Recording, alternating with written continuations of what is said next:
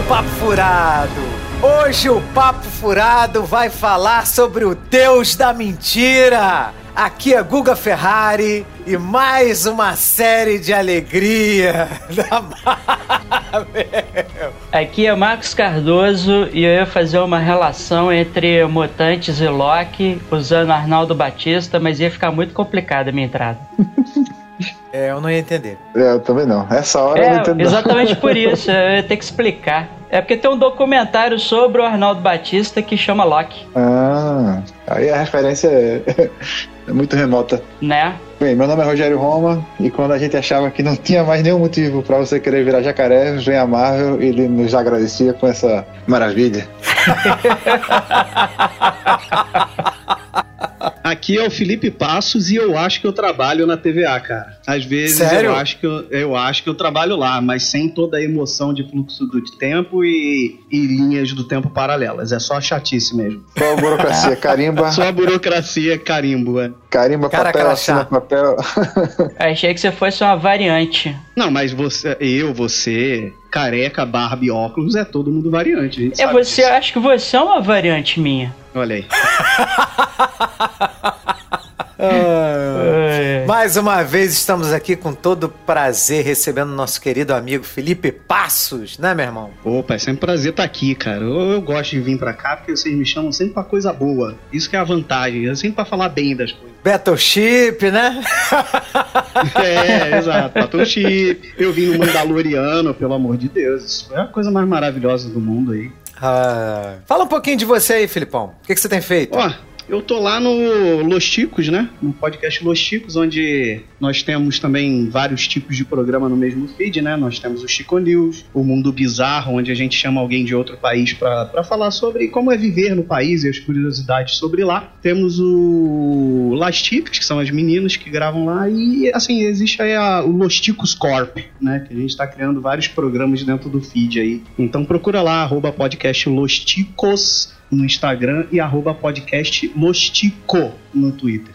Maravilha. Então, isso é tipo um Lostico verso, né? Assim, tipo. É um Losticos verso. Exatamente, é isso aí. É, acho que vocês compraram uma marca de paleteria, aí faliu e vocês ficaram com, com a marca na mão. É, já tinha Aí- pago, né? Já tinha pago os direitos de marca, de imagem. A gente aproveitou e fez um podcast. É, é justo. Queria dizer que esses dias eu tive que ir no hospital, né? Sou, né, um, um asmático. Frequentador.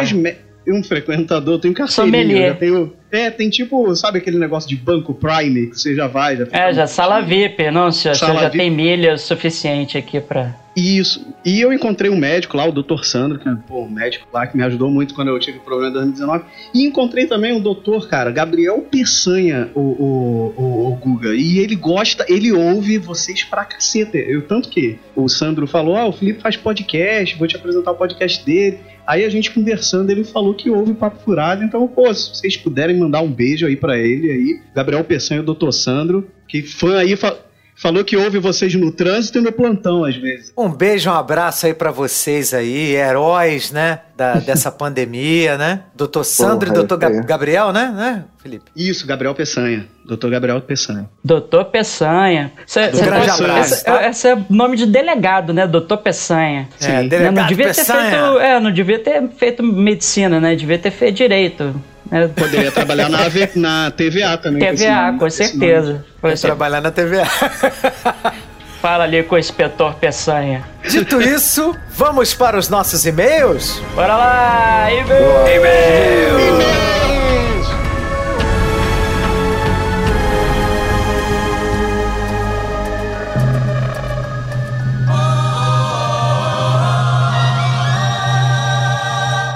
If the sun should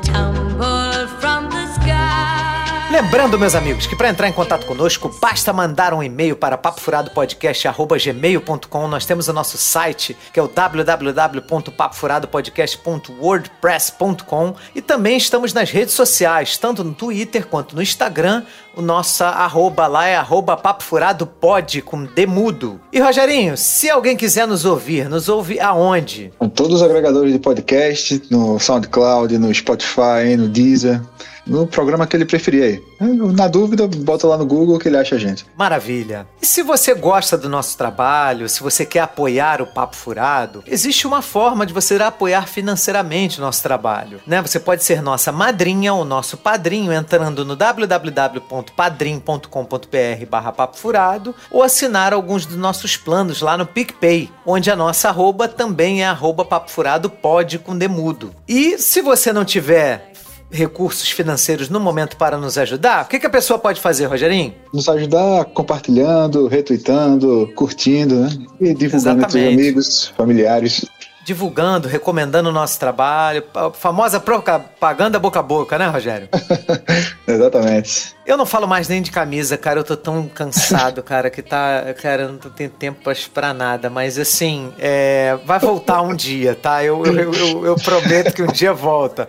Mas nós vamos colocar as minutagens dos blocos dos programas, caso vocês queiram pular a questão dos e-mails, pra não ter spoiler dos programas anteriores. Mas a gente não recomenda que você faça isso, porque é, é, a leitura de e-mails é uma parte muito legal do nosso programa. Eu, pelo menos, gosto muito. Você gosta também, né, Rogério? É, pô, é a chance que a gente tem de, de interagir com, com a galera que escuta a gente, né? Ainda mais agora, nessa época de, de pandemia e tal. É sempre É bom, bom ver como é que o pessoal tá percebendo né, as coisas. Sempre interessante. Nosso primeiro e-mail é do Otávio dos Santos Gomes. Salve pessoal do Papo Furado, como estão as coisas? Aqui é o Otávio, já mandei um recado pedindo um podcast sobre o Hobbit há algum tempo. Desta vez queria falar de algo que me zangou uns dias atrás. Falo de um meme adaptado da frase do Omni-Man no último episódio da série Invencível sobre a inferioridade humana vis-a-vis o poder da raça dele e do filho, no qual as produções do UCM, né, que é o universo compartilhado da Marvel, não teriam o mesmo poder do Super-Homem de 1978 e do Batman Dark Knight de 2008. Vejo tal opinião enquanto demasiadamente ortodoxa e mais ou menos infantil, haja vista a desnecessária relutância em se resignar com a qualidade e quantidade do universo Marvel no cinema. E, em virtude disso, esses fãs da DC se agarram às produções como as citadas anteriormente, seja pelo viés de fidelidade, quanto a HQ ou pelos prêmios em festivais reconhecidos. A defesa do corte do Zack, Zeca Splinter Snyder, cara, esse vídeo é muito bom do Zeca Splinter, soa a mim não muito persuasiva, bem como irritante em dados momentos, passando a imagem de um indivíduo qual tenta desesperadamente salvar outra pessoa não tão inocente. Não defendo aqui que a pessoa não possa gostar desse ou daquele diretor, dado que ela pode ser fã de qualquer um, mas que manifeste ao menos argumentos críveis e fortes, e não diga simplesmente que Zack Snyder dar seriedade aos seus filmes é uma ponderação plausível.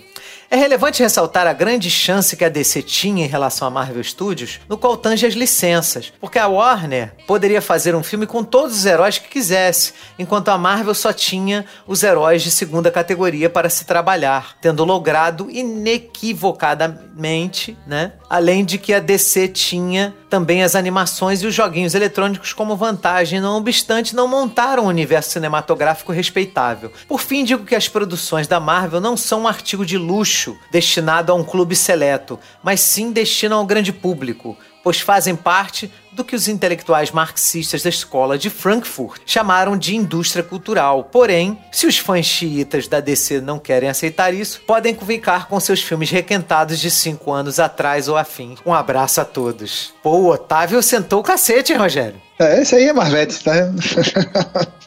Esse aí é igual a mim, né, Rogério? Sou Marvete, né? Eu concordo com ele, meu amigo. Não tem essa, não. Entendeu? A DC, cara, eu amo a DC, mas a DC precisa me amar de volta. Entendeu? Eu não vou, con- eu Não. não vou falar bem da DC, ela fazendo merda. Então, Não dá- não eu desculpa, quero né? reciprocidade nesse amor, entendeu? A DC tem que me amar. Já teve segunda chance, já teve terceira chance, já teve quarta chance. Porra. Já teve refilmagem da chance, já teve Snyder Cut da chance e não, não acertaram, porra. Pô, pelo amor de Aí Deus, é gente. Que isso? Muito obrigado pelo seu e-mail, Otávio. Valeu, Otávio, abraço. Nosso próximo e-mail é do Aldo Barros. Bom dia, boa tarde, boa noite, meus amigos do melhor podcast. Olha aí, Rogério. Pô, que moral, hein? Isso aí. Aqui é o Aldo de Tupã, São Paulo. Meu último e-mail vim para cagar na alma do corte lerdo Liga da Justiça. Mas hoje vim para defender esse filme merda maravilhoso em caixa alta que ele botou aqui, que foi essa tentativa de Mortal Kombat. Falo com a propriedade de quem assistiu esta bosta. Cinco. Isso mesmo, cinco vezes. Eu falei, ô Rogério, o Aldo acho que ele não tá gostando muito dele mesmo, não, né? O que, que você acha? É, Mortal Kombat, né? Tem que ter uma tortura, né? Ele Tem que- cinco vezes. É, ele tá se torturando em cinco vezes, cara. É, é o verdadeiro fatality. Pelo amor de Deus.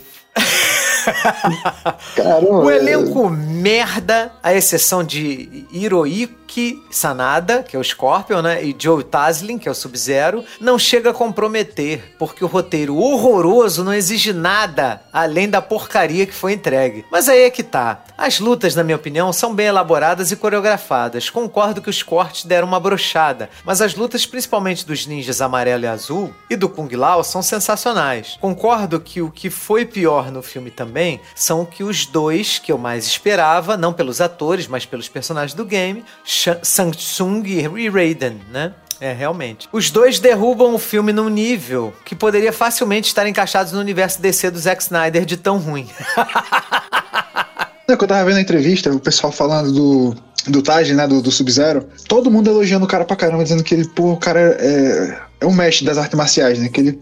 Só que, pô, o diretor não soube aproveitar, né? Não, não Ele soube mal, filmar. mal tá no filme, tem muito pouco Sub-Zero, pouca chance E de... nem o Sanada, cara. O próprio Sanada também sabe arte marcial. Ele não sabe, cara. O diretor não sabe mexer nisso. É, o cara tava com Pelé e Garrincha e botou Neymar pra jogar, pô. Não tem, não tem justificativo. É foda, cara. Goro, horrível. Liu Kang, ridículo. Jax e Sonya Blade beirando a vergonha alheia. E uma reverência sem vergonha ao Johnny Cage. Pô, pelo amor de Deus, cara. A comparação com os games eu acho que cabe aqui porque não seria possível levar nada do incrível mundo dos games pro cinema. Dou uma nota zero de 5, que pra mim faz o filme ser bom, de tão ruim. Espero ansioso um, um episódio sobre Loki para poder enfim falar bem de algo. Abraço a todos, se vacinem e fora Bolsonaro, porra! É isso aí, caralho. Vamos todo mundo virar jacaré, caceta. Vamos todo mundo É se vacinar. Ah, ele tá esperando ansioso. Tá esperando ansioso o episódio de Loki. É, olha aí, né? Foi atendido seu pedido, né, Aldo? Nós estamos fazendo aí o episódio sobre Loki. Aí, PS, me recuso a falar sobre o protagonista do filme, porque não tive tanta vontade de ver alguém morrendo tanto assim na minha vida toda.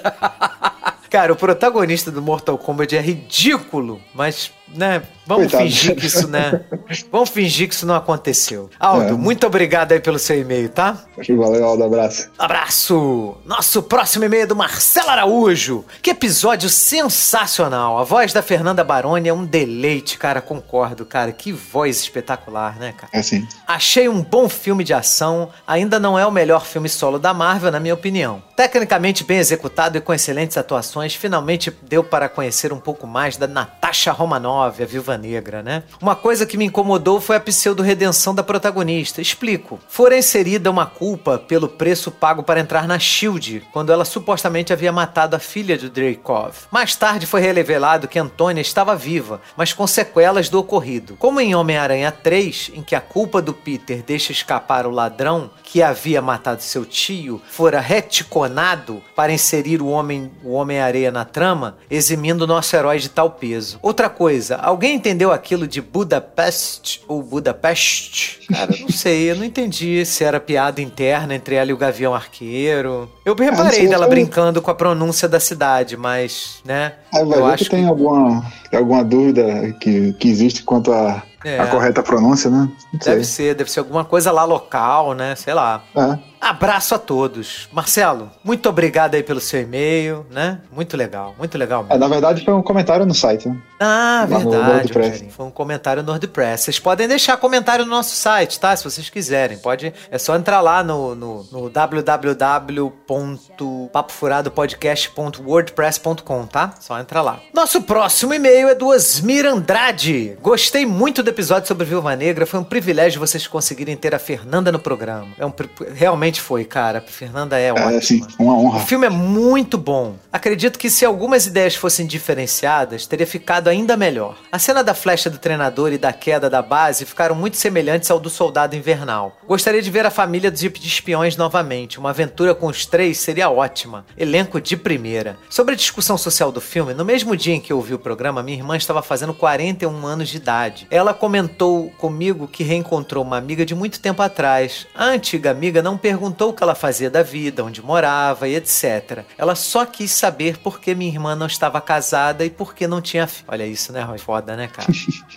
É, a pressão que tem né, em cima da, da mulherada é difícil. Para muitas pessoas, ela não é uma enfermeira do Albert Einstein, né? Que vai se formar também em nutrição, né? Ela é só uma encalhada. Triste. Nós homens nunca seremos cobrados assim. Verdade, verdade mesmo. Uma coisa que fui rever no filme, no final, parece que a Natasha não libertou as viúvas mexendo no sistema. A tela apenas fala em downloading. Parece que ela baixa tudo naquele SSD. E Helena fica com a missão de liberar, libertar cada viúva espalhada pelo mundo. Parabéns pelo trabalho, Osmir Andrade. É, agora eu fiquei na dúvida, porque a tela começa acho- vermelha, né? E depois que ela mexe no sistema, ela deixa a tela verde, né? É, mas Liberada. o, o que né? libera, o que libera as, as viúvas é aquela toxina vermelha, né, que joga assim no ar, né? Então, é, acho que só, só liberou realmente os que estavam no, no, no- na base lá, porque ele circulou no ar dentro do. Mas a, mas a reprogramação que ela fez no painel lá foi pra quê? Foi pra liberar as outras do resto do mundo? É, talvez só pra pegar a localização, Não. o endereço atualizado. de- Quando muda de vermelho pra verde, significa que a pessoa tá liberada. Eu, pelo menos, eu entendi assim. Mas, tudo bem, eu vou dar uma olhada de novo, Osmir. Eu vou lá, a gente vai dar. Eu vou dar uma olhada no filme, vou ver novamente. Aí eu vou, vou confirmar essa informação. Mas muito obrigado aí pelo seu. Aí ele manda um parabéns pelo trabalho, Osmir Andrade. Muito obrigado, tá? Um grande Valeu, abraço aí pra você.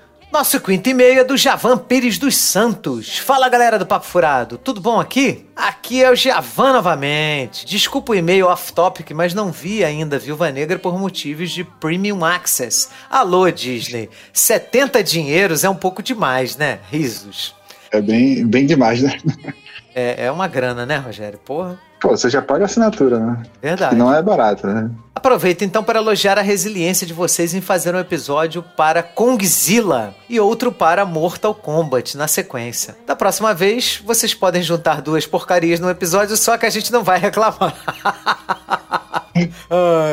Mas o episódio foi legal pra ver que a Rúbia curtia Mortal Kombat. É sempre bom mostrar mulheres gamers falando de games, né? Eu também acho, cara, eu acho o máximo.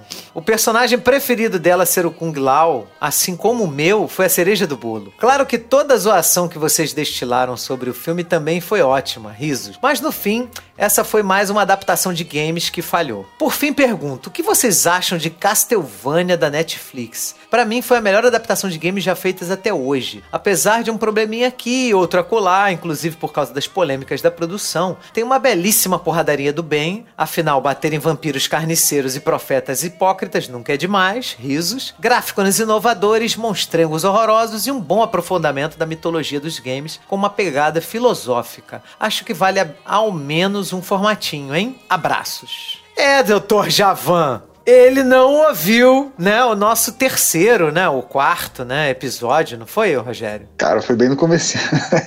Foi, cara, Deixa foi no eu- início do Papo Furado. No início do Papo Furado, a gente, a gente leu, todos nós do Papo Furado na época, que o Fred tava com a gente. Nós lemos o livro Drácula de Bram. Stoker, né? Que foi foda, né? Leu um livro pra gravar o- no programa, né? Mas todo mundo leu. E a gente fez um, um especial sobre a primeira temporada de Castlevania. Comparando, né? E falando também sobre um pouco do mito do vampiro. Pegando Era o um episódio do- 13. É o episódio 13, né? Três anos atrás. Caraca, hein? Mas tudo bem que a gente não falou das últimas temporadas. A gente, na época, só existia a primeira, né? Eu, você continua acompanhando, Rogério, depois da primeira temporada? Cara, acho que eu vi a segunda. Eu- a última eu não vi. Eu não sei se eu vi a segunda e a terceira ou se eu só vi a segunda. Mas a última ainda não, não tive a- o tempo pra assistir. É. Eu, eu cheguei a dar uma olhadinha na segunda, rapidamente, assim, isso, mas depois eu não, não consegui mais também. Assim, não porque, porque eu não tenha gostado. Gostei muito. Mas é, cara, é muita coisa pra assistir, né, Roy? Muita coisa pra ver, muita coisa pra ler. É muita Cara, coisa pra ainda fora fazer, as- né? É, fora as coisas que a gente precisa fazer, estudar, né? É complicado. Ah. Mas, Javan, isso aí. gost- gostamos da sua sugestão aí. Já fizemos a primeira temporada. Quem sabe a gente faz das próximas, né, Rogério? É, faz uma maratona aí, termina logo tudo, né? E, e, e grava um programa. Um grande abraço aí pra você, tá bom, Javan? Muito obrigado pelo seu e-mail. Aí. Dito isso, Rogerinho, você já botou aí o seu chifrinho e a sua roupinha de jacaré? Ah, roupinha de jacaré sim, agora chifrinho aqui no Nordeste é complicado, né? O cara andar com chifre aqui, pega mal. Aí no Sudeste a galera é mais, mais tolerante. É, né? Cara, eu vi um cara do Nordeste, né, fazendo uma. Um cara que, que é gamer, né, que faz lives no Twitch, né? Cara, o cara, o cara se chama Esmizinho. Eu não sei se você já ouviu falar desse cara. Ele se veste de, de, de Papai Noel, ele coloca um gorro de Papai Noel e fica azul. Cara, é muito engraçado ele. Ele falou que. Ele tava falando sobre depressão. Ele falou que sozinho nem corno você consegue ser. É verdade. Tá vendo? Ah, vamos então pra Loki, Rogério? Vamos lá. Vambora! Vambora.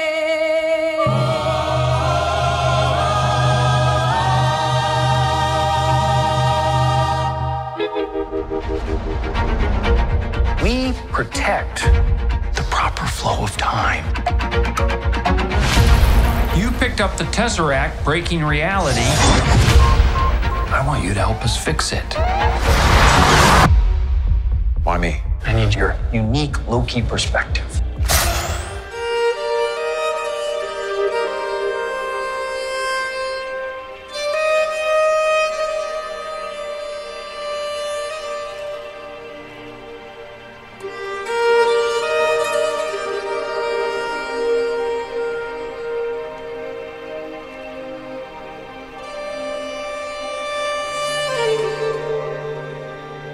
Loki é mais uma série da Marvel que ajuda a estabelecer aí a fase 4, né, desse universo do MCU e também resgata um personagem muito querido, cara, muito querido da, do público, que é o Loki, né? E em tese eles não iam dar continuidade, mas provavelmente com pesquisa de mercado, banda de coisa que eles fizeram, eles viram que eles iam sair perdendo se eles não aproveitassem o Loki em algum momento, né? Porque isso não é spoiler, só se você não assistiu Guerra Infinita, e aí, pelo amor de Deus, né? O que, que você tá fazendo da sua vida, né? Em que caverna você esteve É. trancado esses Se você não tá.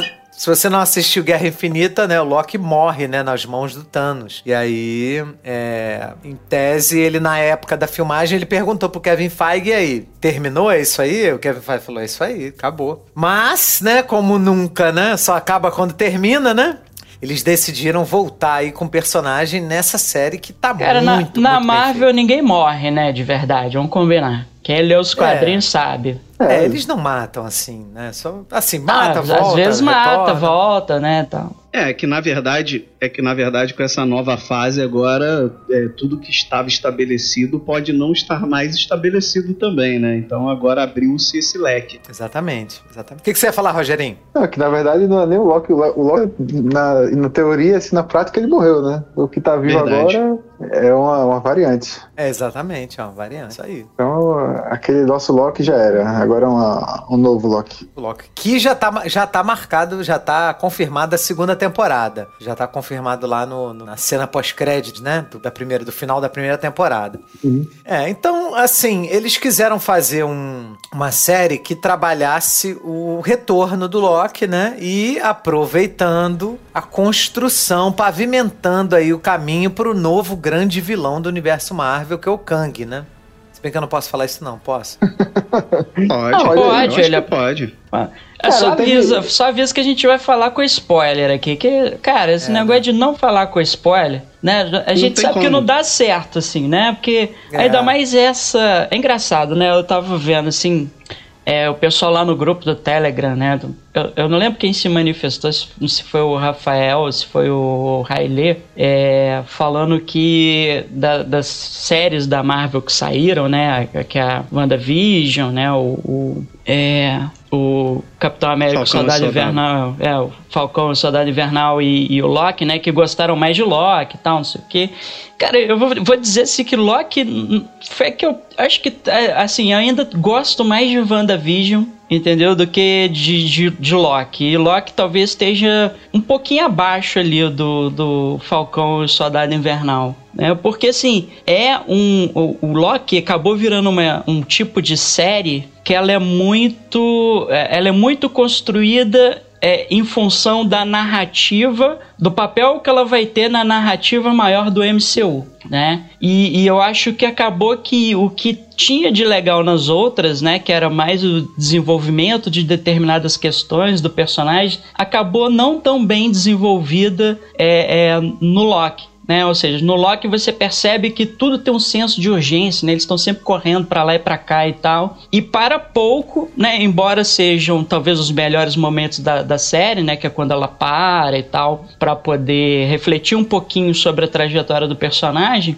você vê que ela, ela não tem muito desses momentos, né? Em geral, é uma, é uma narrativa mais centrada em acontecimentos do que em construção de personagens, né? Você tem que ir revelando as coisas, os mistérios, as revelações, é, o senso de urgência, né? Coisas que você tem que fazer, né? E, e você acaba perdendo um pouco desse mergulho nas personagens, que foi o contrário do, do WandaVision e do Falcão Soldado Invernal, né? Que você tem um mergulho maior é, no universo dos personagens. Né? Então eu, eu acho assim que eu gostei menos da série por conta disso, né? Mas é engraçado que parece que foi isso que fez as pessoas gostarem mais de Loki do que do, das outras duas. Eu concordo com eu você, acho que o pessoal Acho que o pessoal quer ter a, a, sensação de que realmente vale a pena assistir essas séries porque elas têm ligação com o filme, né? Então, nesse sentido, Loki acaba cumprindo esse papel, né? Então, você assiste o seriado e diz, não, isso aqui que eu tô vendo tem relação com, com o MCU mesmo, né? Talvez seja essa, essa o motivo do pessoal ter gostado tanto do Loki, né? Sim, sim, é, é, exatamente, né? Porque, por exemplo, no WandaVision, a galera tinha que ficar buscando referência naquelas propagandas que passavam lá no, né, no, no, no mundo da Wanda e tal, que tinham traziam pistas, por exemplo, né, da, da Hydra, né, de, de uma outra é, organização Nexus aqui. também. A Nexus, né, exatamente, lá, né? tal. Então, assim, a, as, as pistas de que aquilo ali é, se encaixava no MCU eram muito mais sutis, né? No Loki não, no Loki, assim, a história é é para, digamos assim, ela, ela, tem uma função de construção do que está por vir no MCU muito forte, né? Enquanto a, a conexão das outras duas séries com o MCU era um pouco mais fraca, né? Então acho que, acho que nesse sentido a, a série do Loki agradou mais aos fãs do MCU, de uma maneira geral. É, verdade. Interessante isso essa observação. Eu, eu, realmente achei que o, a, as WandaVision e Falcão e Soldado Invernal foram mais emocionais e as pessoas não gostaram por serem mais emocionais, serem mais paradas, valorizarem mais os diálogos do que a ação em si. E essa teve muito mais ação e a galera gostou mais. Realmente é, faz sentido. Faz sentido. Eu confesso que eu não sei precisar qual das três séries eu gostei mais, porque eu gostei delas, cada uma de um jeito diferente. É, eu acho, eu gosto da, da WandaVision porque ela tira um pouco a gente da realidade da Marvel até então, do que vinha acontecendo, né? É, te transporta para aquele mundo só deles lá e, e depois vai quando vai para fora da bolha lá, eu falava, eu falava até pra minha esposa que eu falava assim, agora voltou a ser Marvel. Marvel, que eu tô falando, o, o, a fórmula que a gente conhece, né? E o que me deixou, acho que, empolgado com a série do Loki foram duas coisas. Exatamente o que o, o, o Marcos falou, que é exatamente isso de você saber que ali é o ponto é, é, é, é, o bico na bola que vai rolar né, na próxima fase aí da, da Marvel. E ao mesmo tempo, cara, que o Loki ele é um personagem muito carismático. Eu, eu brinco quando eu fico sacaneando a DC que a Marvel consegue fazer vilões carismáticos. Você gosta do vilão.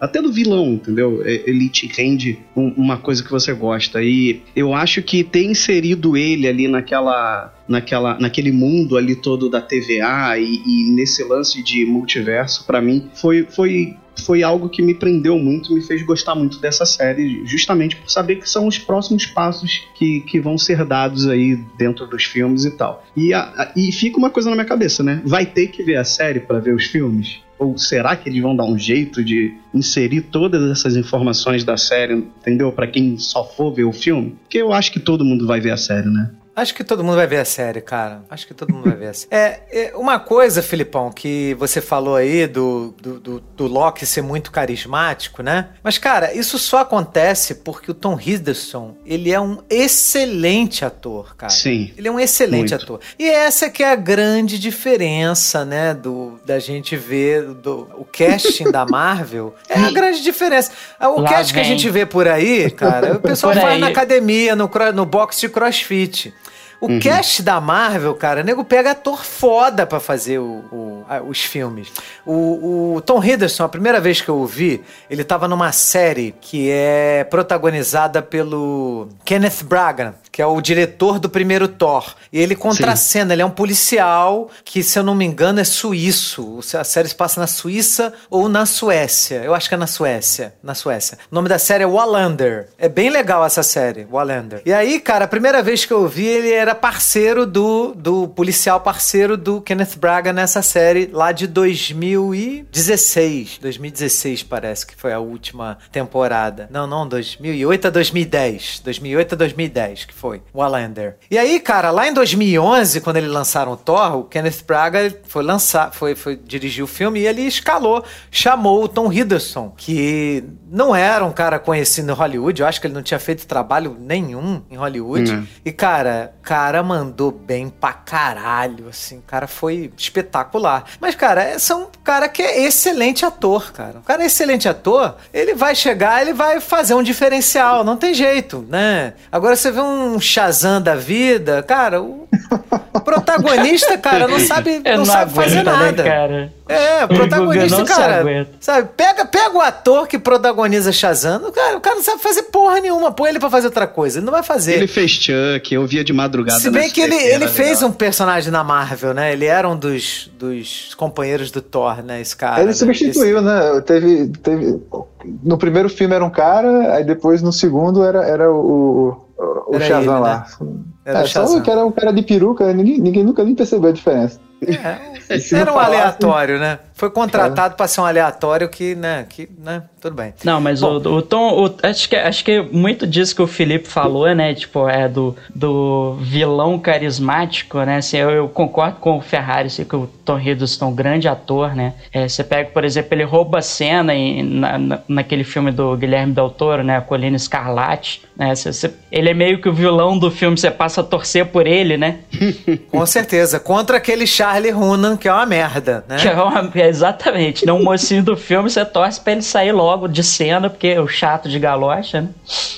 E tem, e tem uma série também que eu assisti com ele, que tá na Amazon Prime, que chama, acho que é The, The Night Manager, que é, que é bem bacana também, que é baseado num romance do daquele Le Carré, né, que é, escreve romances de espionagem e tal, que é com o Hugh Laurie também, fez o Dr. House, é, que, é, que é bem bacana também a série, ele tá muito bem. Né? Mas eu acho que é, mas eu acho que é um pouco isso, né? A- até a própria trajetória do personagem dentro do MCU é, se deve também à forma como o público recebeu o personagem do Loki, né? Ele passou a ser um personagem querido e aí de vilão eles dão uma volta, né? E transformam ele num anti-herói. Né? Você vê que a trajetória dele do MCU não é de agora, né? Da série Loki, né? Mas antes, né? Você vê que no, já no próprio, nas próprias sequências, né? De filmes do Thor, né? Ele vai mudando um pouco, né? É, no, no Guerra Infinita, né? Ele completa esse, esse, esse, essa trajetória dele agora, mesmo sendo uma versão anterior, né, uma versão que ainda tá lá no primeiro Vingadores, né?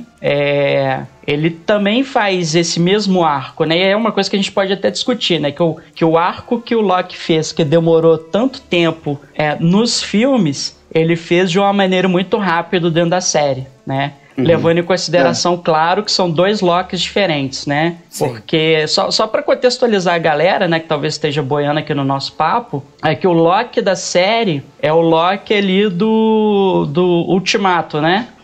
Ali, quando eles alteram ali o passado sem querer, né? Que tem aquele negócio lá que ele, ele consegue pegar o Tesseract e sair, né? Sumir ali do... que ele tá sendo preso. É, na, era- na época que ainda era a Torre Stark, não era nem a Torre dos Vingadores ainda. É, Exatamente. principalmente depois do ataque em Nova York, né? Ele, ele ali ele era o vilão do primeiro, do primeiro Vingadores. do Né? primeiro Vingadores. Então ele, ele tá temporalmente ali no primeiro Vingadores, né? O evento ocorre durante, né, o, o Vingadores Ultimato, né, que é aquela loucura deles voltarem no passado para ir recolhendo as, as joias do infinito, né? Uhum. E é esse Loki que consegue escapar dessa, dessa linha temporal que a gente vai ver é, na série Loki, né? Então não é o mesmo Loki que passou por tudo aquilo que a gente viu depois, né? E morreu na mão do Thanos. E aí já vamos entrar com bastante spoiler agora, né? Pra falar sobre, sobre esse processo dele que o Marcão falou, né? Não, inclusive, é, eles utilizam um artifício assim que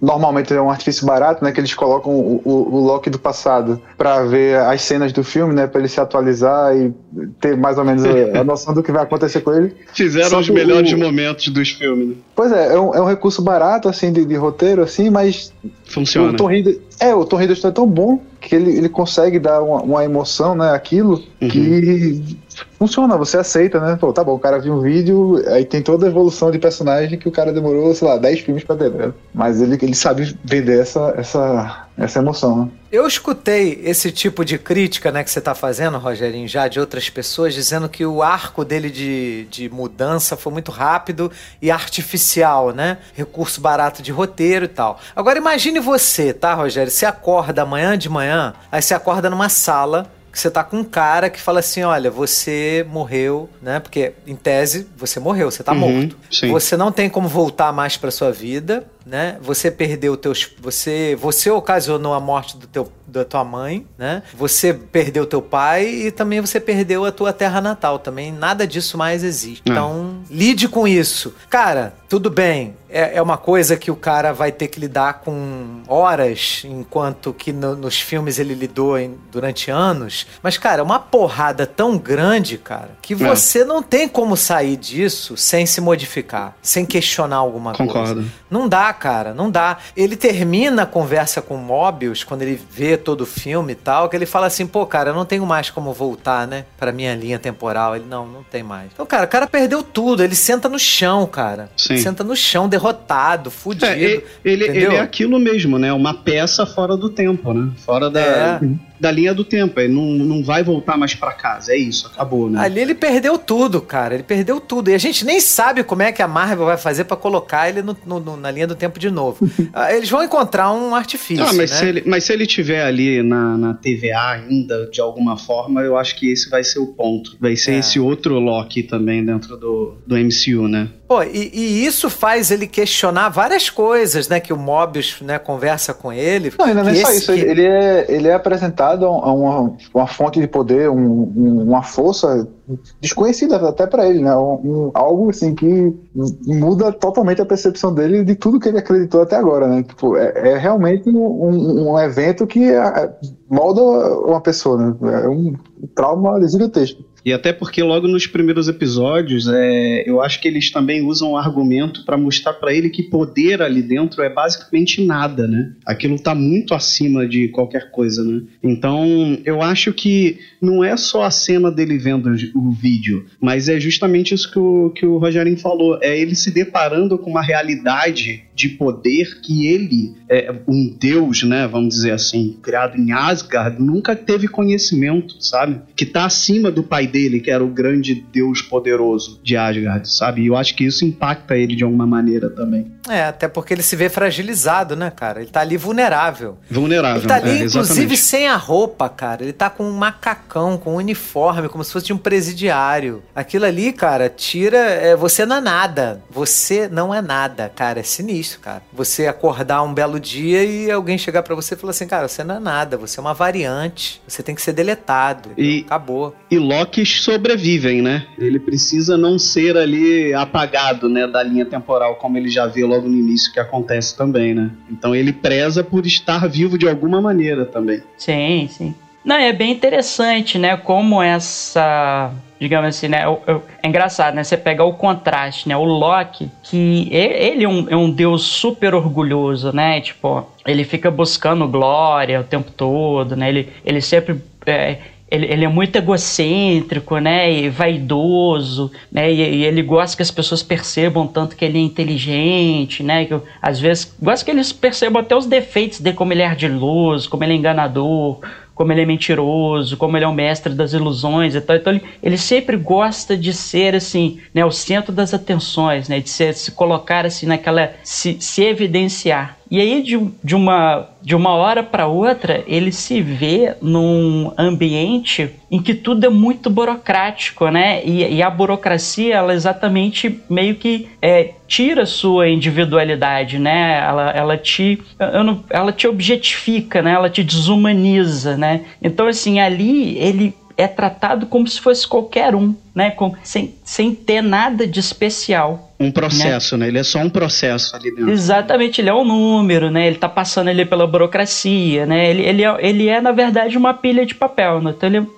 uma pilha de papel ali no meio de tantas outras pilhas de papel que tá ali para ser processado, né? Passar por um processo e tal e chegar ao fim. E um processo extremamente burocrático, né? Então a, a própria forma como a TVA é organizada, ela é organizada para funcionar assim. E aí, assim, é, é, é muito interessante porque, assim, a a própria noção de poder, como as pessoas estão tão adestradas ali dentro da TVA, trabalhando naquele, né, naquela coisa repetitiva, né, burocrática é, é, e tal, que ah, até objetos de grande poder né, como Joias do Infinito, Tesseract e tal lá, como eles recolhem, né, essas variantes, e tem várias joias do infinito espalhadas por lá, né. Então a hora que o, o Loki pega o homem e vira assim, "Pro- pronto, agora achei minha minha saída daqui, né? Até ele perceber que a joia não funciona, ou seja, né, a- o criador da TVA é tão poderoso que ele é capaz de anular até o próprio poder das joias do infinito, né? Então isso dá um pouco a dimensão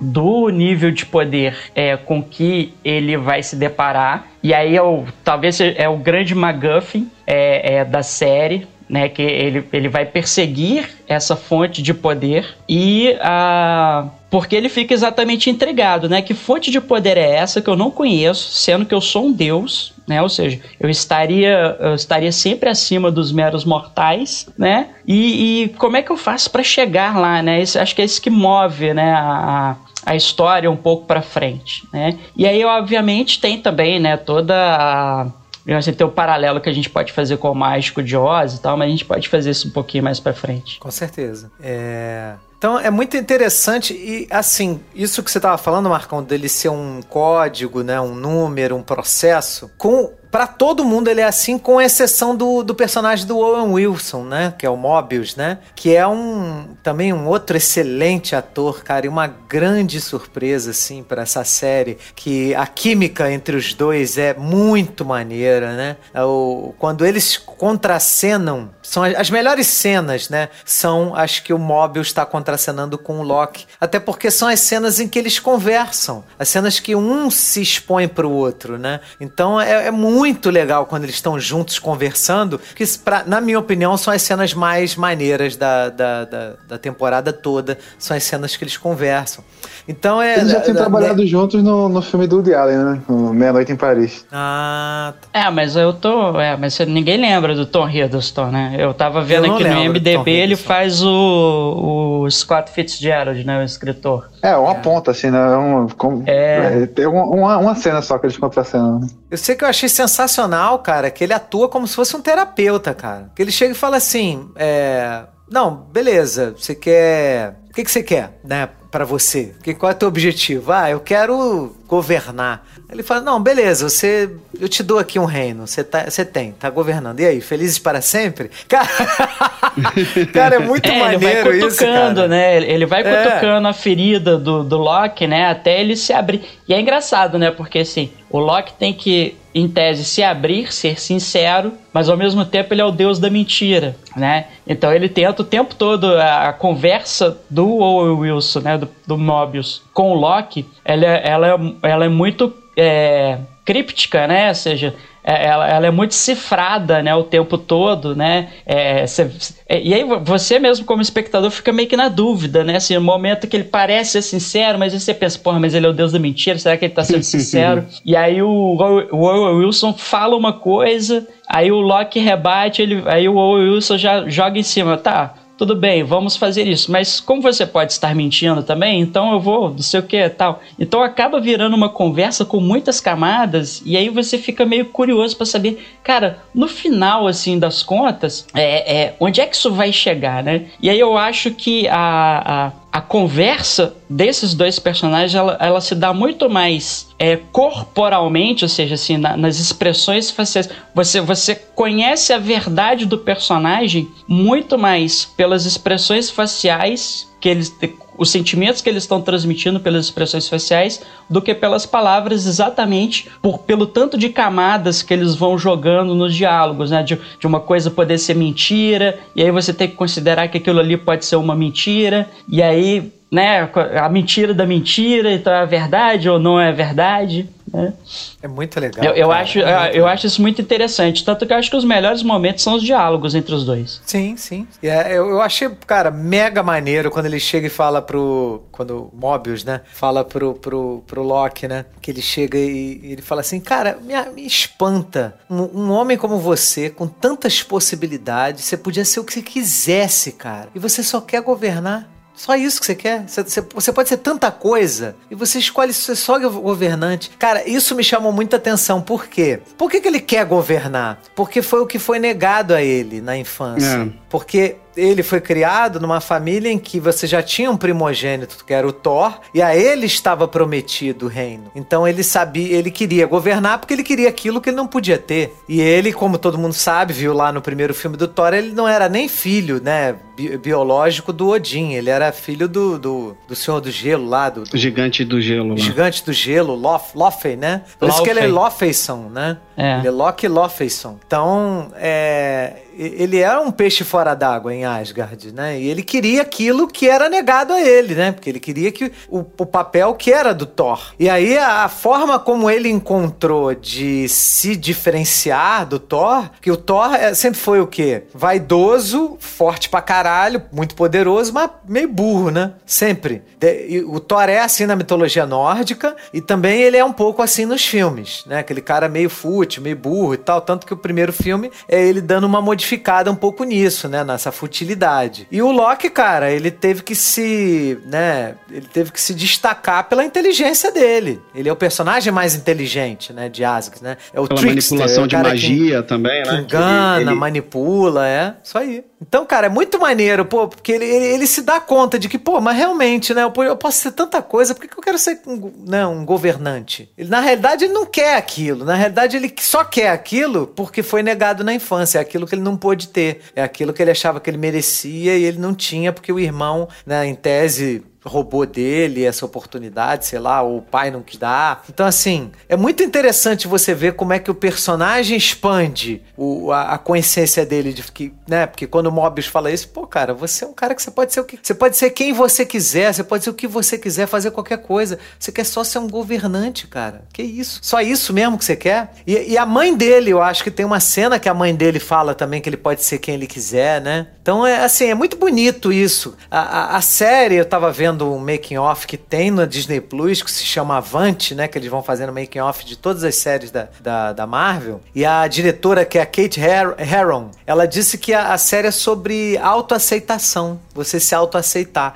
Assim, enquanto você mesmo, né? Porque enquanto você fica preso nesses traumas de infância, você nem enxerga você mesmo, você não sabe aquilo que você quer, né? Você não tem nem noção, porque você ainda tá preso naquilo que, que naquele trauma, naquela, naquela situação que você vivenciou. Cara, então achei, achei assim, essas partes da série eu achei sensacionais. Sensacionais. E, e isso é um ponto muito importante, até eu acho que do, do passo de desenvolvimento entre ele e o Mobius, porque eles passam primeiro do momento de se estudar para depois o ponto do, do Loki é, ter ele como uma figura de confiança, sabe? Eu, de recorrer a ele para falar alguma coisa, para fazer alguma coisa, como a parte que eles vão pro mercado lá pelo é, o Roxcart, né? A primeira vez que ele fala que eles têm que ir para lá e tal. Então, assim, antes até dele demonstrar é, tô falando essa versão do Loki, né? Uma, uma relação de confiança com a Sylvie, ele faz isso primeiro até com o Mobius, né? Porque o Mobius ele começa a se questionar também em que ponto ele está mentindo e, que ponto ele não está mentindo, né? Porque antes ele via só o Loki como deus da mentira, mas aos poucos, quando ele vai justamente tendo essas conversas com o Loki, ele vai, eu acho que entrando e entendendo um pouco mais é, o Loki. Exatamente isso que o Guga falou, entendeu? Por que, que ele quer isso, né? Ele, ele não entende o porquê que ele quer só governar, mas ele depois, conforme o Locke vai falando, ele entende que isso são impactos da vida que ele teve, né, no decorrer do tempo todo, né? Até porque ele é, também descobre que ele não é filho do, do Odin, e isso muda também toda a dinâmica, né? Tanto que ele fala, eu sou para você o quê? Mais um item de coleção, né? Então, assim, existe toda essa, essa discussão também dele se sentir fora num determinado momento daquele núcleo que ele faz parte também, né? Um estranho no ninho, no caso. Sim. É, cara. É... Agora, é, falando um pouquinho sobre o visual da série, o que, que, vocês acharam do design de produção da TVA? Cara, parece um cartório, né? Do. Os cartórios aí que tu vai reconhecer firma.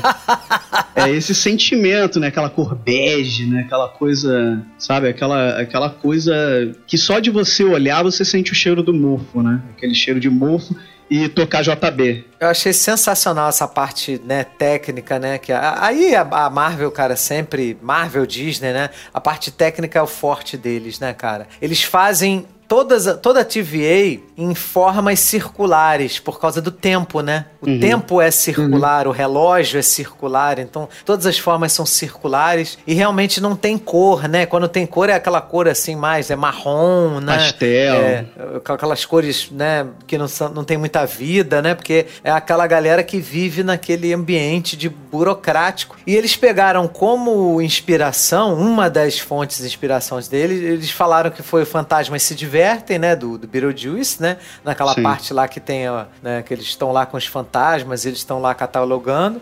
E também do Brasil, o filme, né? Não, no Beetlejuice é uma repartição pública também, né? É, é naquela também, parte também. que eles vão catalogando os fantasmas lá na, na ele, repartição ele lá. pega a senha pega do a senha. cara que colheu a cabeça lá. É. Ele rouba lá, sei. Então, eles pegam, eles pegam essa, isso de inspiração e pegam, mil, e pegam Brasil, né? Que é um filme do, do cara do Monty Python lá, esqueci o nome é, dele. Cara, Mas é excelente cineasta. Fez Os Dois Macacos também. Exatamente. É o Gillian, né? Vin... Não, é, Terry, Terry Gillian. Terry Gilliam. Terry Gilliam. Excelente. Terry Gilliam, cara, ele fez o Brasil como uma. Assim, na, na, o que ele queria fazer era uma adaptação de 1984, né? Fazendo uma crítica, aquela coisa do Big Brother, daquela, daquela sociedade que é toda vigiada, tudo controlado, tudo burocratizado, tudo, né? E, e assim, e ao contrário, até o George Orwell, né, que é o escritor do livro, né, já, já esclareceu isso numa declaração, que na época achava-se que ele estava criticando somente o comunismo, né? Mas não, ele estava criticando todos os, as, uh, os estados totalitários que se utilizaram da burocracia, né? Tanto o fascismo quanto o comunismo. Então, assim, você vê que tem uma, uma cara de União Soviética TVA, né? Assim, pelo uhum. menos como ela é retratada no cinema norte-americano, né? É, mas é mais. É, eu, eu acho que é bem leve, assim, nessa questão da, da estética e tal, assim. Porque, na verdade, assim, como funciona ali por dentro, eu acho que a ideia é mais passar a, a, essa noção de um ambiente extremamente burocrático, né, assim, de, de, de, repartição pública, assim, né, essa ideia de que a União Soviética era um, um estado extremamente burocrático que se apegava é, muito a, aos procedimentos, né, digamos assim, eu acho que é uma ideia um, um pouco fantasiosa, né, como disse assim, é, construída pelo Ocidente. Não que isso seja algo positivo, entendeu? Assim, mas eu, eu acho que é, não era bem assim, né, que as coisas funcionavam, né? Mas acho que é um tropo, assim, né? Se você pegar essa, essa a forma como a TVA é retratada, tem raízes lá em, né, no, no processo, né, que é o livro do Franz Kafka, né, que é um, uma pessoa ela, é, ela é presa, né? E aí ela sofre um processo e ninguém diz para ela por que, que ela tá sendo processada, né? Por que, que ela tá sendo julgada ali, né? E aí ela, todas as pessoas com quem ela lida que eles tentam, é, ele tenta buscar informações e ninguém está autorizado a dizer, né? Então assim, acho que é mais o, acho que é mais uma forma de retratar como a, a burocracia em excesso, né? É, seguir é, procedimentos aleatório, é, é, digamos assim, sem questionar os procedimentos, é, meio que objetifica, né, e desumaniza as pessoas. Tanto que se você pegar ali, a galera da TVA é, não questionava o propósito, né, do que, que eles estavam fazendo, né, por que, que eu estou fazendo isso, né? Eles acreditavam cegamente é, numa história e tal que foi contada para eles e tal, não questionavam isso, né? Eles faziam porque era assim e pronto e eu acho que a ideia é, é meio que essa, né, mesmo, assim, de você ter um, né, um, essa, essa estrutura é, em que o significado das coisas se perde, né? O procedimento, ele é mais importante do que os fins em si. É, essa estrutura assim, burocrática ela se alimenta, né? Fica aquele negócio que não, não sai do canto, fica no, no looping eterno, né? É, até tem relação com essa parte do tempo.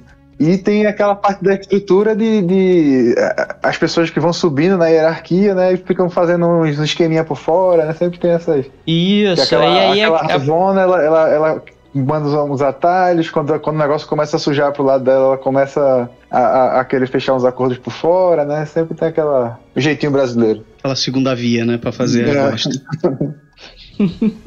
É, eu acho é. que, por exemplo, aquela juíza, né, é, é, ela chega num ponto tão alto ali da hierarquia que ela começa, em determinado momento, realmente a se preocupar com questão de propósito, né? E aí, tanto que quando é, ocorre a cena ali na sala, né, que, é, que eu falei que tem relação com o Mágico de Oz, né? Porque se descobre que aquelas entidades, né? Como é que eles chamavam aquelas entidades, né? Que criaram a sagrada linha do tempo? Guardiões do Tempo, né? Guardiões do Tempo. É, os Guardiões do Tempo, né? Aí se descobre que os Guardiões do Tempo são ali uns seres mecânicos, né? Uns bonecos que estavam ali, tinha todo um showzinho de teatro, né? Bem Isso aí igual nunca me mesmo. pegou, rapaz. Nunca é, me pegou. É, também não, também fiquei Zero, meio né? desconfiado, né, desde o início, assim. E aí me lembrou o... até, me lembrou muito até um livro do Eduardo Spor aí. Ah, pode crer. É, São os timekeepers. E aí, e aí o, o e aí, assim, ficou aquela coisa bem mágico de Oz, né? Um teatro, uma encenação para manter a aparência, né, de, de autoridade, de importância e tal. Uhum. E quando aquilo ali, a vida das pessoas está tão construída na base da burocracia que quando esse teatro é desfeito, a vida das pessoas perde sentido, né? Que é o que acontece lá com a juíza, né, a Renslayer.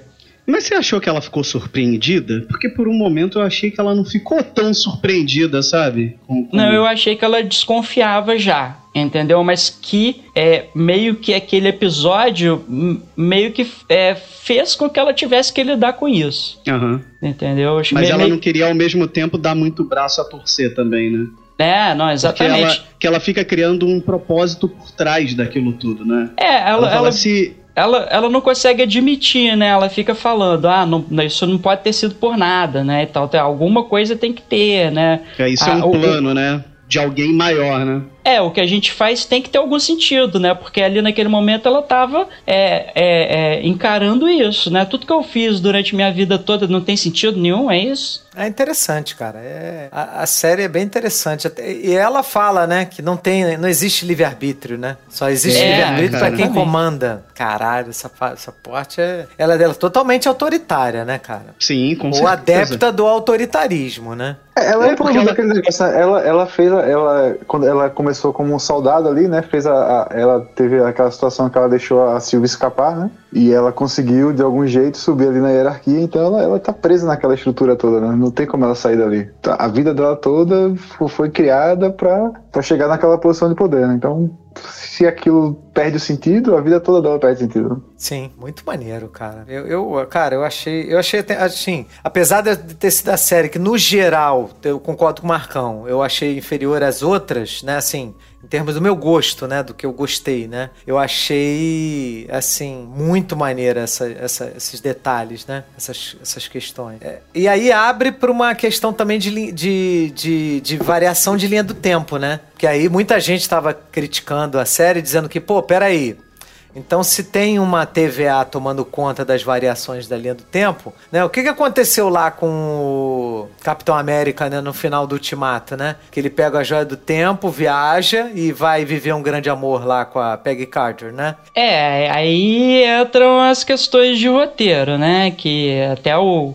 o, o Rafael, que é nosso padrinho, participa lá do, do, do nosso grupo do Telegram, ele apontou muito bem, né? É uma conveniência de roteiro, né? Porque o próprio Loki aponta isso né, na, na, na série, né? Eu pensei, mas porra, os, os Vingadores viajando no tempo. Aí a galera fala, ah, era pra ter acontecido assim, né? Ou seja, né, é, é, digamos assim, a, a viagem no tempo dos Vingadores não gerou um evento Nexus como a dele gerou, né? Sim. criando uma variação porque, em tese, os Guardiões do Tempo escreveram a, a história para ser daquele jeito. Eu acho que é mais daí que a, que a juíza Raisler tira que não existe livre-arbítrio, né? De que, é, como já está tudo escrito, né? Que os Guardiões se encarregam de escrever a vida das pessoas por elas, e aí tem a ver também com essa questão. É, da, da burocracia, da TVA, né? Que são pessoas que não guiam a própria vida, né? Mas são guiadas por aquela, por aquela estrutura,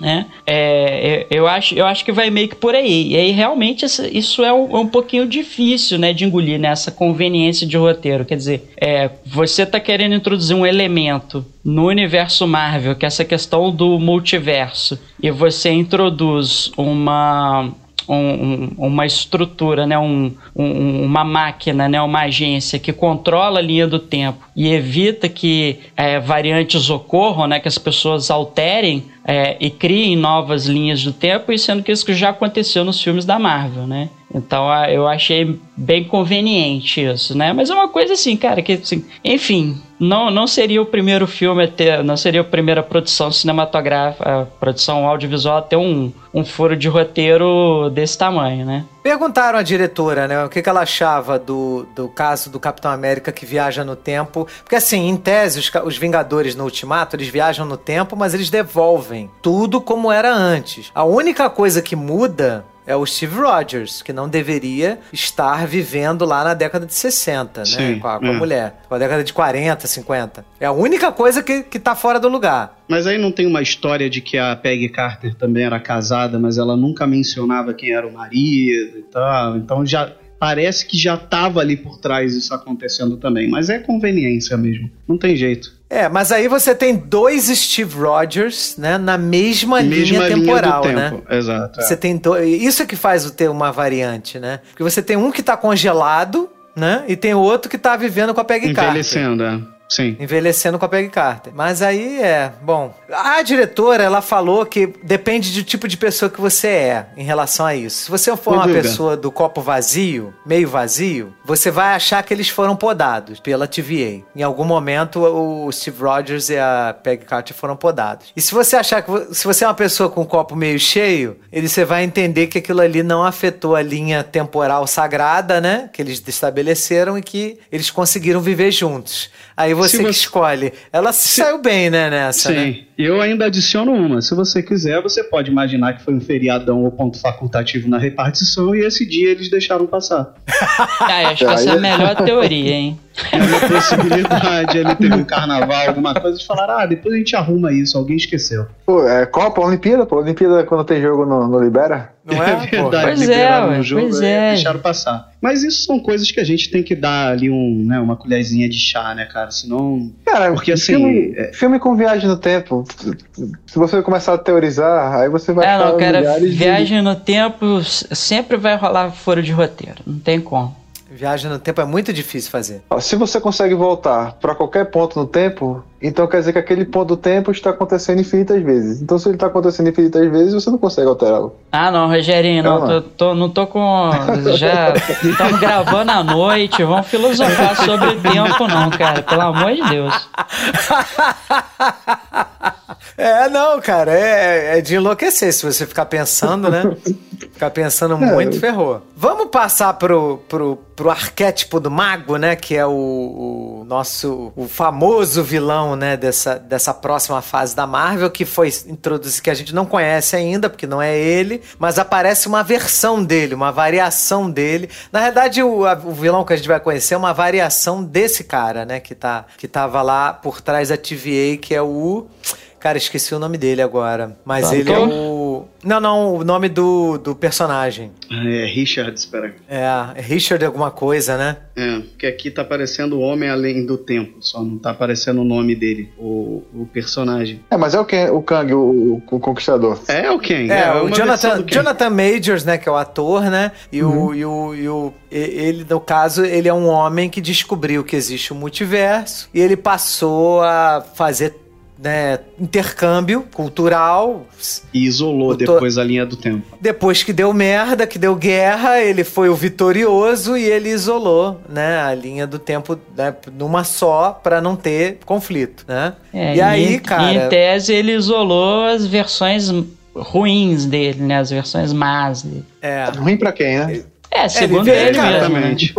é, ele terminou, cara, ele terminou com tudo que foi a variação. Ele falou, ó, vou ficar só a minha, né? Só essa daqui. Ele terminou Então- com todas as variações. Então, assim, ele terminou com coisa boa e com coisa ruim. Tanto que ele mesmo fala, ó, todo mundo aqui é vilão, ninguém aqui é mocinho. Então, isso foi um ponto que eu, eu fiquei muito na, na, na noia. Por quê? Porque pra mim, continua existindo outras linhas com outros Kangs. O que ele fez foi dar um jeito da linha dele não se misturar com essas outras. Pelo menos foi o que eu entendi, entendeu? Como se ele Não, não, tivesse ele isolado poda. a dele, ele Não, poda. ele poda.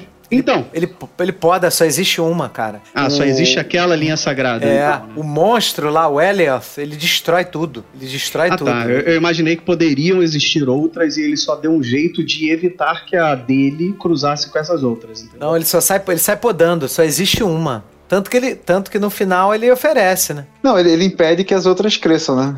Quando qualquer evento.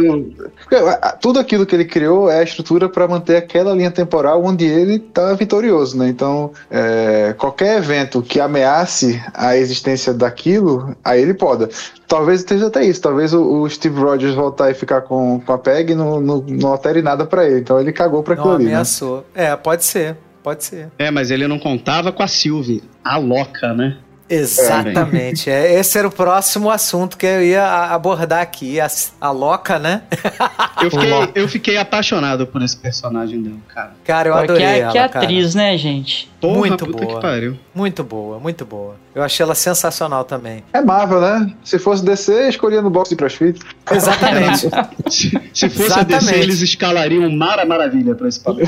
Com certeza. Ah, cara, eu, eu, acho bacana, né? Porque meio que, que ela que conduz, né, a história, né? A gente, a gente Sim. tava falando antes que é, é, um, é, uma, é uma série que é baseada muito mais é, em eventos, né? Do que na construção das, da- das personagens, né? E é ela que movimenta as coisas, né? Ela que é a questionadora, né? Ela que é a, que, que tá tentando ali combater aquela burocracia e derrubar aquela estrutura, né? No certo sentido, ela é meio que faz ali o papel do, do revolucionário, né? Ela não quer saber, né? Ela quer queimar tudo, né? Jogar tudo no chão porque acha que tá tudo errado. Na realidade, o Marcão, eu acho que ela tem a importância de mostrar pra nós telespectadores que não é só podar a linha do tempo. Existem vidas, entendeu? Que são impactadas de uma forma muito grande, porque até então a gente vê isso acontecendo com o Loki original, mas quando a gente vê a história dela, que ela, né, a, a linha do tempo dela foi podada quando ela era criança, e ela teve que conviver até ali a idade que ela tem, fugindo dessa organização, você vê que a organização ela, ela vai para um lado muito mais ah,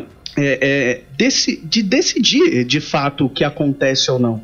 Eles Sim. ditam e ponto final, entendeu? Eles ditam Pelo quem vive e quem morre, cara. Exatamente. É quem, quem tem direito de existir ou não, né? É, porque, por exemplo, o Loki, o Loki teve a oportunidade de viver até aquele momento, mas a Sylvie, ela teve a linha do tempo dela é, é, é, excluída de tudo quando ela era uma criança. Então você fala, puta, olha o impacto que isso causa, entendeu? Aí você começa, eu acho que ali, a dar mais é, é, atenção pro que ela tá falando e você compra o barulho dela, né? Sim, sim, claro. É, assim, a- ali ele. Ali, ah, né, assim, a, a série joga muito com a- a- ess- esses opostos, né? Enquanto o Loki seria um agente, digamos assim, da liberdade absoluta e desenfreada, né? Uma coisa meio caótica, né? A TVA representaria o controle absoluto, né? Então você tem os polos opostos ali. Mas o E polos Loki... opostos entre o Loki e ela também, porque enquanto ela não confia em ninguém, ele também não pode ser confiável, né? Exatamente. Não, e, e tem uma coisa ah, aí também que é o seguinte: a, a- a- diferença de perspectiva entre a Sylvie e o Loki é que o Loki ele, ele meio que tenta se apoderar da estrutura por dentro, né? A, a diferença, né? Os, os dois são variantes, né? Então eles têm essa diferença de personalidade. Enquanto a, a Sylvie ela quer derrubar a estrutura, o Loki ele, ele tenta ali daqui, do jeitinho dele, né? Ele é meio brasileiro, né? Nesse sentido, né? Ele tenta É, dar o jeitinho muito. dele por dentro da estrutura para poder chegar ali no topo, né? De, de se dar bem e tal, né? Você vê que ele, ele vai pela manipulação por dentro, né? Ela, ela não tem muito essa coisa de, de manipulação, né? É, ela vai na, na porrada e pronto. Né? E, a- e aí, assim, a, a his- a história, embora seja contada a partir do ponto de vista do Loki, né? Ela é meio que uma história da Sylvie ali, né? Porque é a luta Total. dela, né? Ali é a luta dela, né? Totalmente. Contra a TVA, né? E o Loki meio que pega carona ali naquele negócio. Né? Tan- Tanto que o clímax, o clímax é ela contra o, o cara lá, né? The, the One Who Remains, né? Não é, não é assim que eles chamam lá? É. Aquele que ficou, né? Aquele que permanece, né? É. Vamos gastar um. O restão. Questão. É, cara. A galera não Ela... conhece esse jogo. não, não existe. Os jovens, isso é cringe. É, mulher, cringe, o né? restão é cringe, muito cringe aí pra galera. Mas ela, ela é mega poderosa, ela, ela, ela é mais forte que o Loki, né? Assim, o Loki ele tem mais malandragem, mas ela é força bruta, é porrada, é encantamento, né? Eles até falaram que ela tem uma característica parecida com o quadrinho, com aquela personagem Encantor, que é uma vilã, né, lá do, do universo do Thor, né? Mas eles não fizeram, não. Eles fizeram ela como uma variante. Uhum. E, e o que é legal também, que a gente vê também nessa série falando sobre os bastidores, é que eles tiveram cuidado, né, de botar até as coreografias de luta dela uma coisa mais bruta, né, de rua, né, porque ela não teve o treinamento completo que o Loki normal teve na linha do tempo dele, já que ela, a realidade dela foi podada, Ah, né? é. E Foi podada Eles antes, né? mencionam Então isso, tem um porque- estilo de luta mais elegante, né? Aquela coisa asgardiana, né? E tal. Isso, e ela tá ali, né, com o coturno, com a bota, com aquela roupa. Então ela, ela precisa só é, é, tirar aquilo da frente dela. Ela não precisa se mostrar como o Loki normal vai né, fazer tudo de uma forma mais graciosa. E aí tem uma, tem uma, uma outra, se a gente quiser ser chato, né? Tem uma falhinha de roteiro que como é que uma criança consegue escapar durante, sei lá, 20 anos, né? De, de um- uma galera que é toda organizada e ela sem recurso quase que nenhum, sem, sem rede de apoio, sem pai, sem mãe, né? Mas ok, né? É um Ah, e o Loki, pior, é o pior ainda, né? Que ela tinha que. A, a fuga dela, ela, ela tinha que ficar fugindo pra eventos ap- de apocalipse, né? É, exatamente. né? Porque assim, é- era onde a, a existência dela não seria detectada, porque no final das contas todo mundo morreria mesmo, né? era um evento catástrofe. Então, é- é- você imagina que loucura, né? Ela viveu a vida dela toda, é, digamos assim, à beira de catástrofes, né? De, de, de- né? Então ela é sobrevivente mesmo, né? Então essa- coisa que o Felipe falou, né? Dela ser bruta, né? Dela ser muito direta naquilo que ela quer e como ela atinge né, os objetivos dela, acho que vai bem por isso, né? Vai bem por esse caminho aí. E aí é interessante que eles criam uma história de amor, né? Que eu achei bem maneiro, né? Porque o Loki se apaixonar por ele mesmo, né? É, não, É, isso aí, isso é esperava. sensacional. Era, Era a única Cara. pessoa, né? Ele, ele se apaixonou pela pessoa que ele mais ama na vida dele, né? É, né? Ele falou, você é um narcisista. Mobius fala, você não acredito, você é um narcisista, você se apaixonou por você mesmo. cara, muito bom isso, cara. Muito bom. Não, excelente, excelente. Essa, essa parte Excelente. é. Pô. E, é- e é muito, e é muito a cara do Loki, né? Assim, é, é, é muito coerente com quem ele é, né? Ele só poderia se apaixonar por ele mesmo, né? Tipo Narciso mesmo. Muito Né? demais, muito demais, cara. Muito demais. É. E os Outra- Lokis outra- lá do, do É, final dos isso- tempos lá? Cara, é muito bom os Locks, né, cara? Principalmente aquele mais velho, né? Que é, É o Richard é o o melhor. Grant. Richard Grant, né? É excelente, né? O E ele, ator, cara, né? ele se veste exatamente como está no quadrinho. Então você que é nerd que fala assim, ah, eu queria que o uniforme fosse igual ao do quadrinho, Ia ser então. aquilo lá, Então querido. toma, ia, né? ia ser aquilo ali.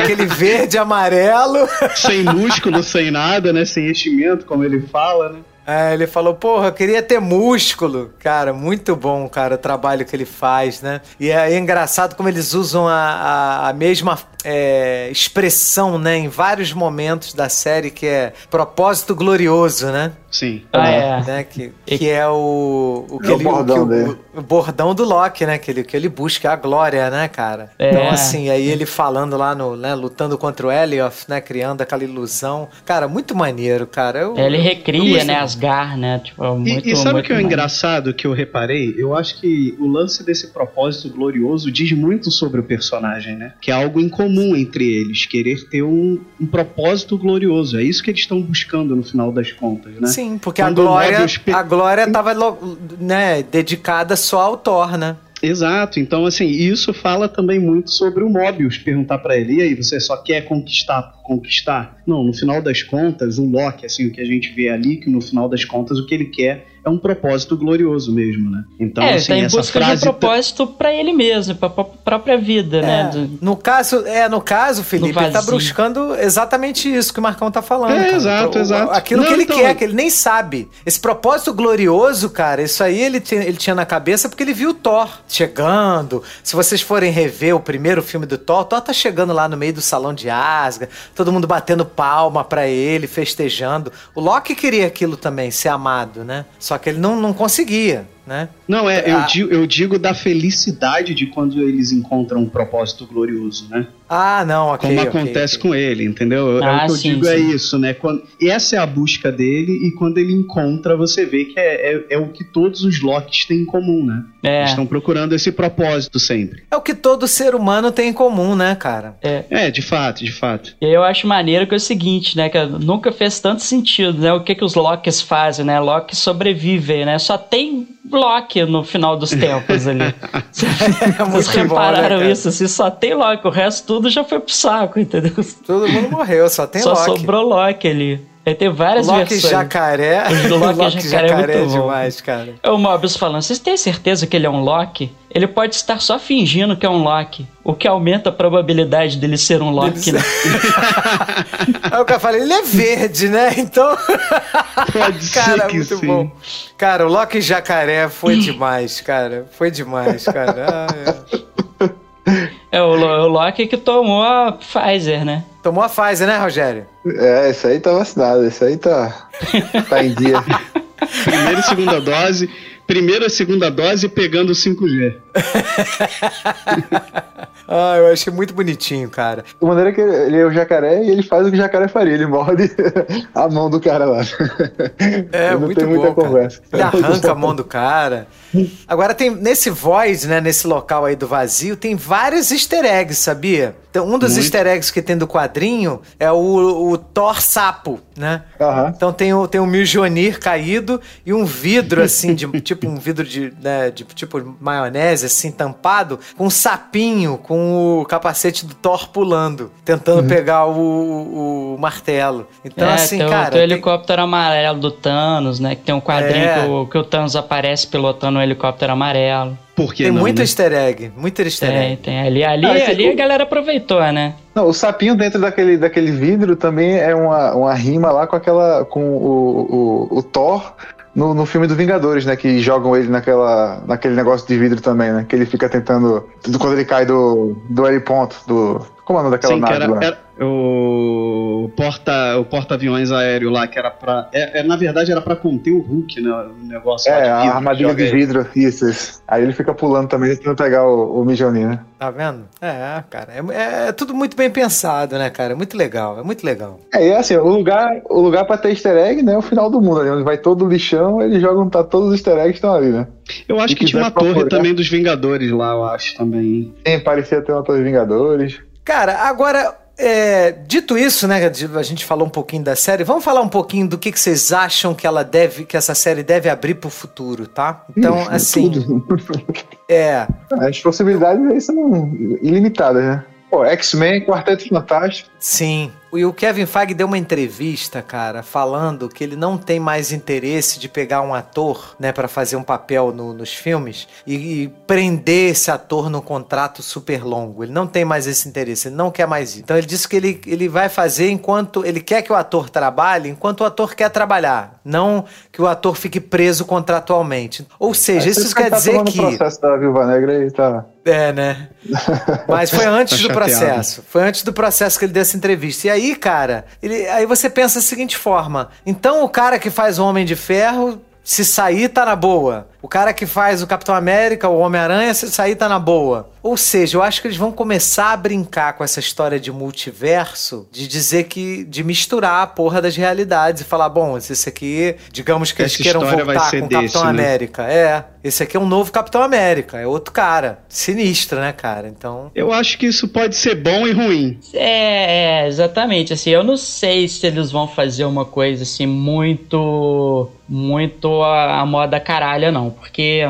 Tem a aceitação do público, né? De É, acostumar com o né? personagem, né? Porque a gente tem isso meio estabelecido na cabeça, né? Sim. É, eu, por exemplo, eu acho que eles estão, cara, ele- eles estão morrendo de medo aí de, de como é que vai ser o, o, Falcão como Capitão América. Entendeu? Assim, apesar de terem feito toda uma série aí pra explicar a transição do cara assumindo o manto do Capitão América, assumindo o escudo, né? Melhor dizendo, do Capitão América e tal. Então, assim, eu, eu acho que eles não vão fazer nada. Eu acho que eles vão aproveitar essa oportunidade, talvez, mais para introduzir é, personagens que estavam né, na mão da Fox, por exemplo, Sim. do que pra pegar sei lá, falar assim, ah, cara, esse é o Tony Stark do, do da Terra 600 e Blaus, né? Ou seja, Esse do- outro do- cara. esse é outro cara, esse é outro ator. Acho que isso aí dificilmente eles vão É. fazer. Agora, introduzir o, o Quarteto Fantástico é, é mais tranquilo, até porque, assim, eu acho que tem muita afinidade com essas sagas cósmicas, né?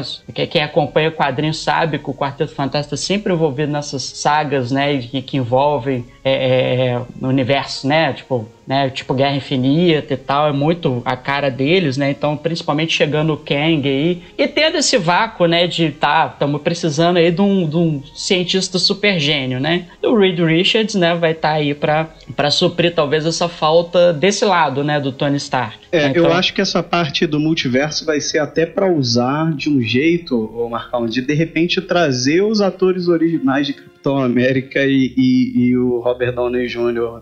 como Homem de Ferro lá no futuro. Nem que seja pra uma ponta, entendeu? É, pode ser um cameo, né? Uma, uma, Uma desculpa pra assim. trazer esse personagem de volta, nem que seja, assim, não tô falando trazer e manter ele, entendeu? Mas de repente até pra passar, né, participação e pra passar, entendeu? A- a- passar o, o, o- pro próximo personagem e assim Ou dar um conselho, né? Um minuto de sabedoria aqui, né? E tal. Eles não vão fazer igual a DC que mata um personagem no filme e no final do próprio filme já mostra que ele vai voltar. Eles querem que você ache que ele não vai É, voltar. apesar, ó, apesar, olha só, eu, eu reclamei, eu reclamei disso no lá no grupo do Telegram, no Loki teve a parada assim, que teve todo aquele que procó lá na, na sala lá do, do suposto dos Guardiões do Tempo, que a gente descobre, né, aquela coisa de Oz, né, que era tudo boneco, era uma ilusão e tal, e aí resetam o, o, o Loki, e você pensa, fodeu, né, morreu. Né, agora Ah, o mas- seriado é todo da Silvia. E a cena pós-crédito do próprio episódio, ele acordando lá com um monte de Loki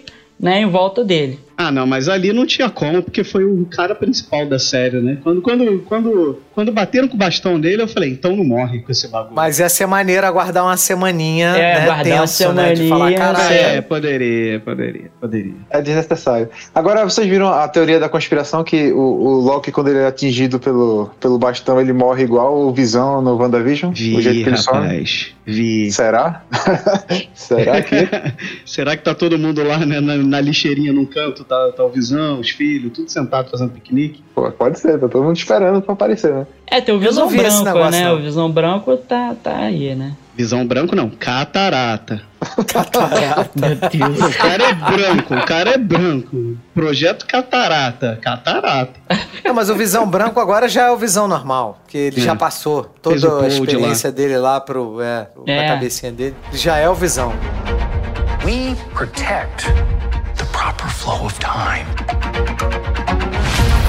You picked up the Tesseract breaking reality. I want you to help us fix it. Why me? I need your unique Loki perspective.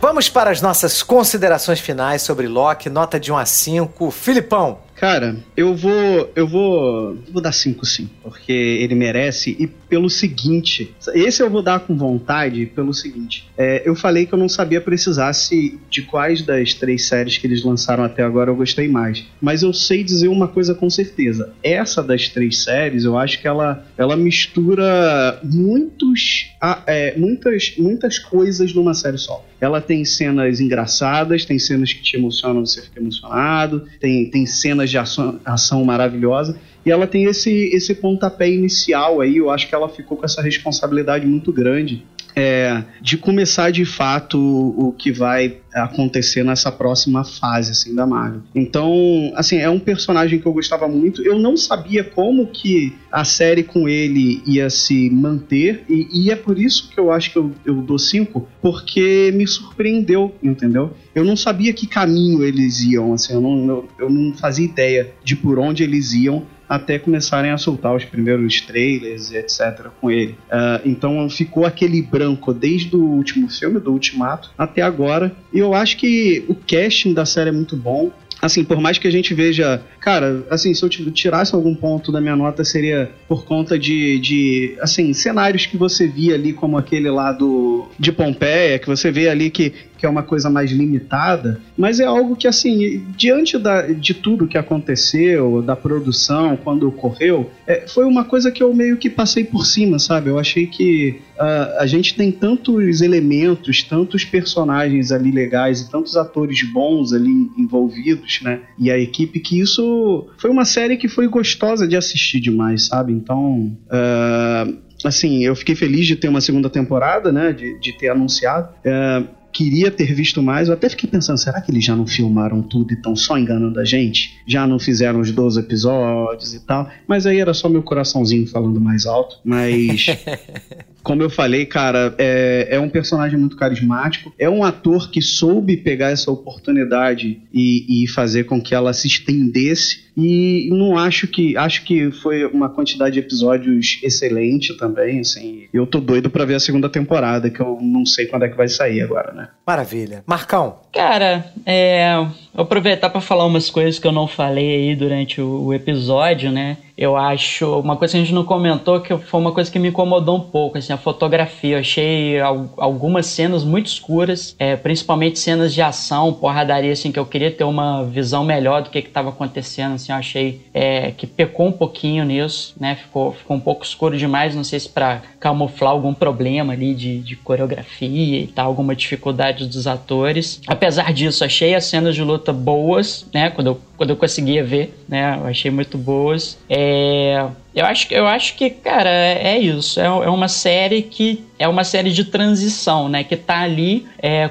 carregando esse fardo, né? Como o Felipe bem falou, é de ser um- uma série que vai introduzir uma nova fase, né? Da Marvel, apresentar o novo grande vilão desse universo que a gente tá acompanhando aí já há tantos anos. E, e uma coisa importante que o Felipe falou também, que, que eu acho que diferente talvez do Falcão de Soldado Invernal, que eu senti um problema de ritmo, né? Que eu acho que eu Falcão Soldado Invernal começa muito rápido, né? Trabalha, tentando trabalhar muita coisa em poucos episódios, e aí acho que faltou episódio ali no final. Eu acho que o Loki é, mantém o, o, mesmo ritmo do início ao final, né? Ou seja, você não tem uma quebra ali, né? É, é claro, a série tem sempre esse senso de urgência, né? Tem que escapar de um lugar para o outro, né? Fugir é, e tudo mais, né? A, a narrativa muito centrada nas muito mais nas ações do que na, na construção de personagem e tal. É, mas é, é, é, uma série gostosa de ver, como o Felipe falou, exatamente porque ela não tem essa quebra de ritmo, né? Ela não, não, não você vê que a, os temas eles estão sendo tratados no seu devido tempo, né? Não estão sendo nem apressados demais e nem estão sendo trabalhados muito lentamente. Então achei que foi é, tem os furos de roteiro que, que incomodam, né? Não, não vou negar que incomodam, né? As conveniências, as muletas. E acho que no final das contas tem um saldo aí de quatro, assim. Acho que tá bom pra série. Rogerinho. É, cara, eu, eu gostei do, do, do Loki. Eu acho que a, a Disney ela conseguiu, como o Felipe falou, né? Ele conseguiu dar uma identidade para cada uma dessas séries, né? É, você as três séries foram boas, né, do seu, cada um no seu, no seu meio, né, com, com sua proposta.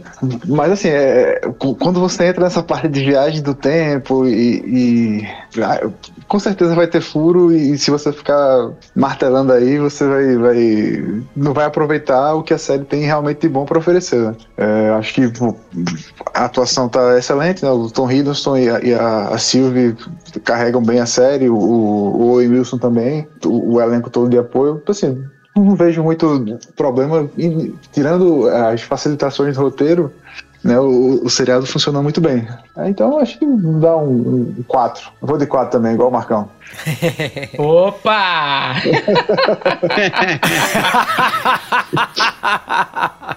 ai, ai. Bom, eu vou dar nota 5, cara, porque eu acho eu acho simplesmente sensacional. Ah, porque você é Marvete, né, porra? É, não, eu não.